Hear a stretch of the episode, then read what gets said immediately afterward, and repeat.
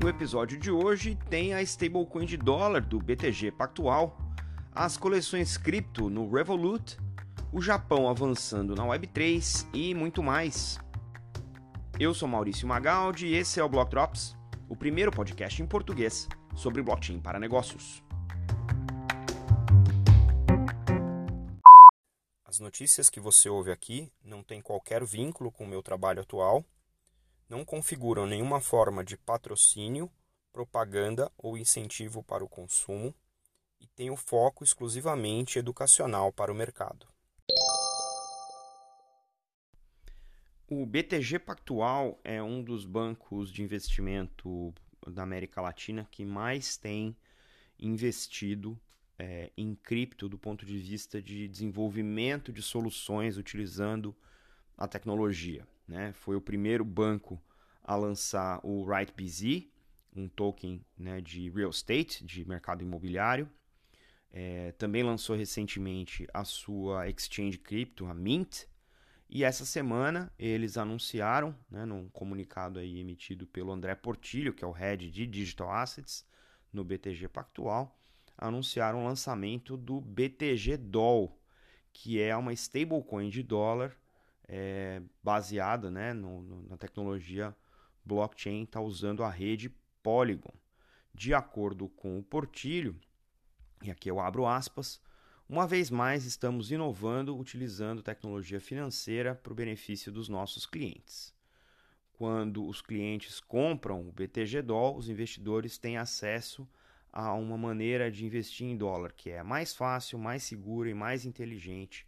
Fecha aspas. O banco ainda disse que vai fazer a custódia dos tokens né, e dos ativos correspondentes que dão lastro a esses tokens, o que a gente chama de PEG, também vai fazer a gestão desses ativos e fazer toda a o controle de compliance, né, processo tipo Know Your Customer e prevenção à lavagem de dinheiro. Do ponto de vista de investimento para o BTG Pactual, faz bastante sentido né, você oferecer um produto que é uma dolarização mais facilitada no Brasil, para quem está no mercado financeiro sabe que contratos de dólar podem ser bastante complicados do ponto de vista de execução e com a emissão dessa stablecoin fica muito mais fácil você adquirir né, o equivalente de dólar é, para você ter ou uma proteção cambial ou fazer uso disso. É, no lançamento não é, é claro ainda, não está claro ainda se é, esse é uma, uma maneira de você também poder usar esse dólar de maneira autocustodiada, né? Ou seja, mover esse dólar da sua carteira da Mint para a sua carteira MetaMask, por exemplo, e aí fazer uso desse dólar né, em outras aplicações, em outros DeFi. É, mas seria muito interessante ver isso evoluindo nessa direção, porque afinal de contas, né, cripto é permissionless, né? Cripto é composable e a ideia de ter é, clientes do BTG comprando uma stablecoin de dólar e podendo usar isso no mundo aberto é bastante interessante. Imagino que o time do Portilho vai evoluir nessa direção, é, justamente para fazer essa facilitação né, do onboarding de usuários do mercado tradicional para dentro do mercado de DeFi, obviamente obedecendo às questões regulatórias. O BTG, afinal de contas, é um dos principais bancos no Brasil e bastante regulado, como todos os bancos no país. Né? Um dos comentários aqui que eu coletei ao longo da semana foi do Lucas Pinsdorf, que é o, o, o head de produtos no mercado Bitcoin, identificou algumas coisas bastante interessantes do ponto de vista do BTG, olhando do lado de fora. Né? Primeiro, identificou um gap de mercado, ou seja, as top 3 stablecoins passaram do mercado USDC, USDT e BUSD tiveram soluços recentemente, né? O Tether tem reservas opacas, o USDC teve um depegging junto né, com a história do SVB, uh, e o BUSD teve essa questão junto com a Paxos, né, a Binance e a Paxos nos Estados Unidos.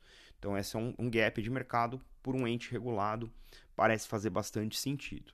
É, do ponto de vista de emissão, você acaba tendo depósitos né, e títulos muito líquidos no, no seu balanço, que para uma instituição financeira parece ser bastante interessante você manter né, esse capital disponível e emitido, e é um passo, sem dúvida nenhuma, em direção a, ao, que a gente chama aí de depósitos tokenizados, né? Então vamos ver como é que essa situação também é, evolui. E do ponto de vista de investimento, obviamente, você ter acesso para os seus clientes né, é, a um câmbio fácil é, fica muito mais interessante para os clientes poderem ter acesso a essa modalidade é, do dólar. Né? Então, bacana a iniciativa, a gente fica aqui na expectativa de saber um pouco mais disso e parabéns para o time do BTG Pactual mais uma vez por estar tá empurrando aí no Brasil a fronteira da adoção cripto no mercado financeiro regulado. Uma das fintechs, uma das maiores fintechs né, do mercado, o Revolut, é também um dos principais é, incentivadores né, da adoção de criptoativos enquanto investimento para o mercado, nos mercados em que eles atuam. É, foi um dos primeiros bancos a lançar é, o Learn to Earn, que é um programa educacional em que os clientes, antes de poderem né, negociar criptomoedas através da sua app, né, da sua plataforma, é, vão uh, fazendo missões e desafios educacionais né, e sendo recompensados aí com tokens. E aí, a partir do momento em que eles satisfazem essa, essas missões, eles podem negociar criptoativos na plataforma. É, a Revolut vem incrementando a sua oferta com cada vez mais ativos listados no aplicativo, né? E essa semana eles lançaram é, um programa bastante curioso que é chamado de Crypto Collections, é um novo serviço que eles estão oferecendo para os seus clientes. Nesse Crypto Collections, segundo o lançamento, eles organizam os mais de 100 tokens né, e criptoativos que estão disponíveis na aplicação, né, individualmente, em coleções baseadas nas características desses tokens, sejam uh, do ponto de vista da tecnologia que eles, uh, nos quais eles estão baseados, mas também nos casos de uso que esses tokens suportam. Então, os clientes podem comprar é, toda uma coleção, né, distribuir esses investimentos é, entre todos os tokens dessa coleção. É, alguns exemplos aí de coleções disponíveis é, são as coleções de metaverso, ou seja, de tokens do metaverso, coleções de NFTs, coleções de tokens de primeira camada e coleções de tokens de DeFi, de protocolos de DeFi. E aí é possível né, que os clientes monitorem as suas coleções como um todo utilizando os diferentes painéis de controle, né, os dashboards é, para poder fazer a sua gestão. De acordo com Narmin, eu não vou tentar adivinhar o nome dele aqui ou dela, é, o Product Owner é, de cripto na Revolut, o comentário é, eu abro aspas, com essas collections, os usuários podem descobrir novos tokens baseados nas tecnologias que os suportam e ganhar um entendimento é, melhorado dos protocolos por trás desses tokens. Isso também permite aos usuários que selecionem as áreas que eles, eles acham mais interessantes e possam diversificar os seus investimentos é, entre diversos tokens dessas categorias, ao invés de selecionar tokens individuais. Por exemplo, um usuário pode crer que um determinado domínio, né, um determinado espaço vai ser é, um, vai ter um papel significativo no futuro, mas pode estar tá incerto de como atuar em cima dessa crença. Essas crypto collections permitem que os usuários possam rapidamente identificar todos os tokens relacionados àquela área e distribuir os seus investimentos de acordo com os tokens associados àquela coleção dentro do Revolut, fecha aspas. Bastante interessante, é como se fosse um, um token sintético, né, de, uma, de uma combinação, de uma cesta, né, de outros tokens daquele tipo é, não tem uh, nenhum tipo de informação aqui do ponto de vista de balanceamento né, desse sintético, no, no, nem, nem no, no press release, nem nas matérias que eu pesquisei, não existe essa, essa discussão, mas é uma entrada, um ponto de entrada interessante, até porque ele, é um, ele tem um, esse token é sintético, ele tem um, das collections, eles têm um custo de um pound, né, de uma libra esterlina por token na coleção para todos os usuários standard da aplicação. Então, mais um passo em direção a incorporar criptoativos como um mecanismo de investimento para os usuários do aplicativo Revolut, que a gente vem vindo, é, que vem com, com, bastante pegada nesse ponto de vista é, educacional. Novamente, a Revolut vem é, com vários lembretes, tem no Twitter, tem no aplicativo, tem nos anúncios, de que esses tokens são ativos voláteis, não regulados, com preços que mudam muito rapidamente, né? É, obviamente, é, isso é um bom lembrete e como tudo aqui no, no podcast para fins educacionais né, do mercado. O Partido Liberal Democrático japonês, que é o partido do governo, aprovou é, o lançamento, na publicação de um white paper que vem com recomendações para crescer a presença do Japão no mercado cripto. E isso é parte da estratégia nacional do primeiro-ministro Fumio Kishida, né, que ambiciona aí criar um ambiente mais amigável para as empresas de cripto e evitar que elas fujam para outras jurisdições em função do peso dos impostos né, que o governo é, cobra dessa atividade.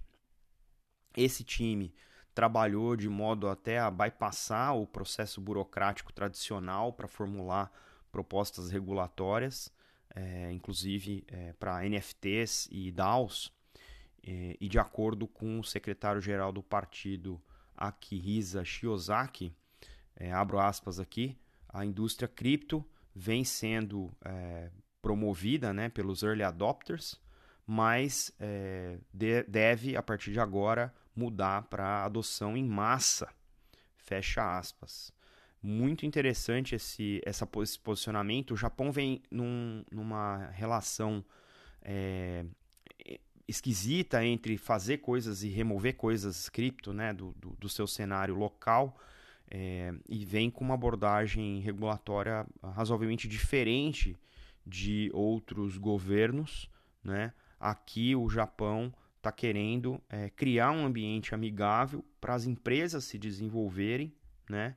É, e, obviamente, não serem punidas por estar no país com impostos é, muito agressivos e, ao mesmo tempo, proteger os seus é, cidadãos, os seus usuários. Né? Então, nesse white paper aí, em resumo, né, vou roubar aqui do Pete Madigan, né, que escreveu aqui. O que, que tem nesse white paper? Bom, tem isenção de impostos para as empresas e uma política de taxação de criptoativos é, apenas no off-ramp e uma lei especial que esclarece a estrutura das DAOs, né, que são baseadas no Japão. É, isso, obviamente, indica é, um suporte maior para desenvolver é, mais adoção e crescimento no setor e beneficia não só os japoneses, mas também toda a comunidade global, porque é sim uma jurisdição do G7. Para adoção cripto, essas isenções obviamente beneficiam é, as empresas que não precisam fazer a conversão para fiat, ou seja, não precisam fazer off-ramping, né? E isso pode servir de template para outras jurisdições né? E, obviamente, a regulação de DAOs, quanto mais clara, pode aumentar é, as experimentações desse modelo de governança. No caso do Japão, eles esperam que isso venha trazer é, mais empregos, uma criação maior de, de empregos e crescimento econômico, né, para atrair essas empresas é, para a jurisdição. É, e, obviamente, é, fica muito mais fácil você fazer a coleta de impostos no momento em que é, esse, esse, essa conversão cripto, né, esse off-ramp, atinge o sistema financeiro tradicional que já está acostumado a fazer esses recolhimentos né, em é, eventos de negócio específico. Agora, para os novatos, né, para quem está entrando no mercado no Japão, vai ser muito interessante ver é, esse mercado florescer e gerar uma adoção é, maior né, no, no japonês médio, por assim dizer, e aí ter um, um, uma presença muito maior desses construtos é, como DAOs e, e, criptomoedas no sistema de pagamento, por exemplo, investimento, trade e outros, né? para conseguir é, trazer as eficiências que cripto promete para o dia a dia do japonês é, médio. Muito interessante esse take aqui do Pete Madigan. Na minha opinião, eu acho que esse é um movimento bastante acertado. É, tem um, uma necessidade, o mercado cripto, né, em geral, o mercado em geral tem uma necessidade de esclarecer quais são as regras do jogo, não só para a gente ter mais regulação, mas para ter melhor regulação, de modo que é, todos possam operar, tanto as empresas, né, as empresas de cripto, as blockchains e os usuários possam operar aí em pé de igualdade, sabendo o que é certo, o que é errado, sem muita dúvida, né? E aquilo que for realmente novidade, é, abraçar, ser abraçado pelos reguladores com novos frameworks, né, que respeitem as características do paradigma descentralizado.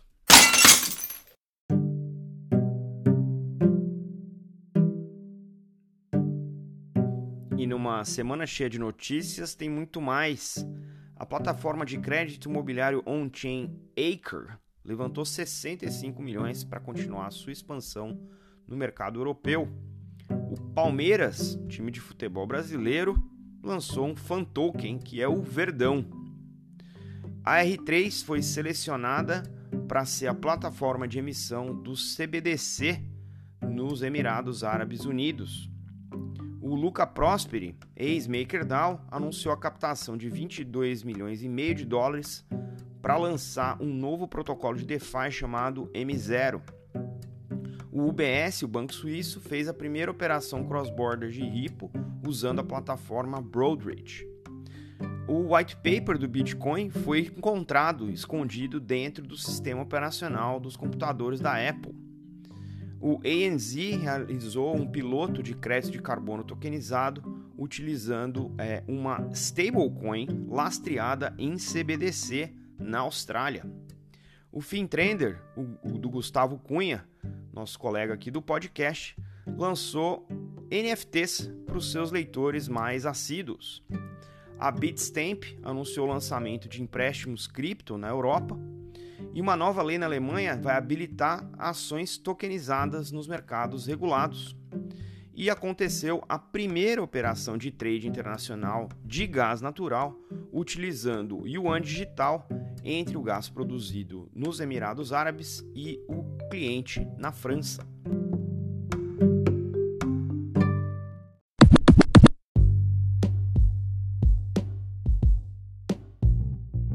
Você pode ouvir o Block Drops Podcast através do Anchor FM, Spotify, Google Podcasts, Apple Podcasts, Febraban Tech e Ecolab.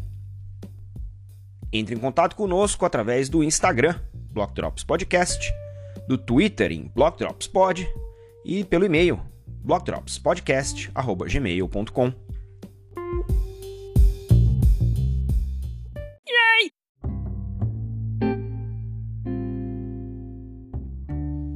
os salves de hoje, para quem compartilhou os links que você encontra na descrição do episódio, vão para Matthew Dan Miles, Nathan Valadares, Cássio Gusson, Brian de Souza, Luca Prosperi, Léo Ferro, David Breyer, Naurin Hassan, Dave Burrows, Andrea Frosinini, Gustavo Cunha, Chambers Dean, Susana Esteban, Brian Otton, Pete Madigan e Irving Voloder. Acompanhe os meus conteúdos em inglês em bi.elevenfs.com. Me sigam também no Lens em blockdrops.lens. Não se esqueça de deixar as estrelinhas aí no seu tocador favorito. A gente fica por aqui. Stay rare, stay weird. LFG.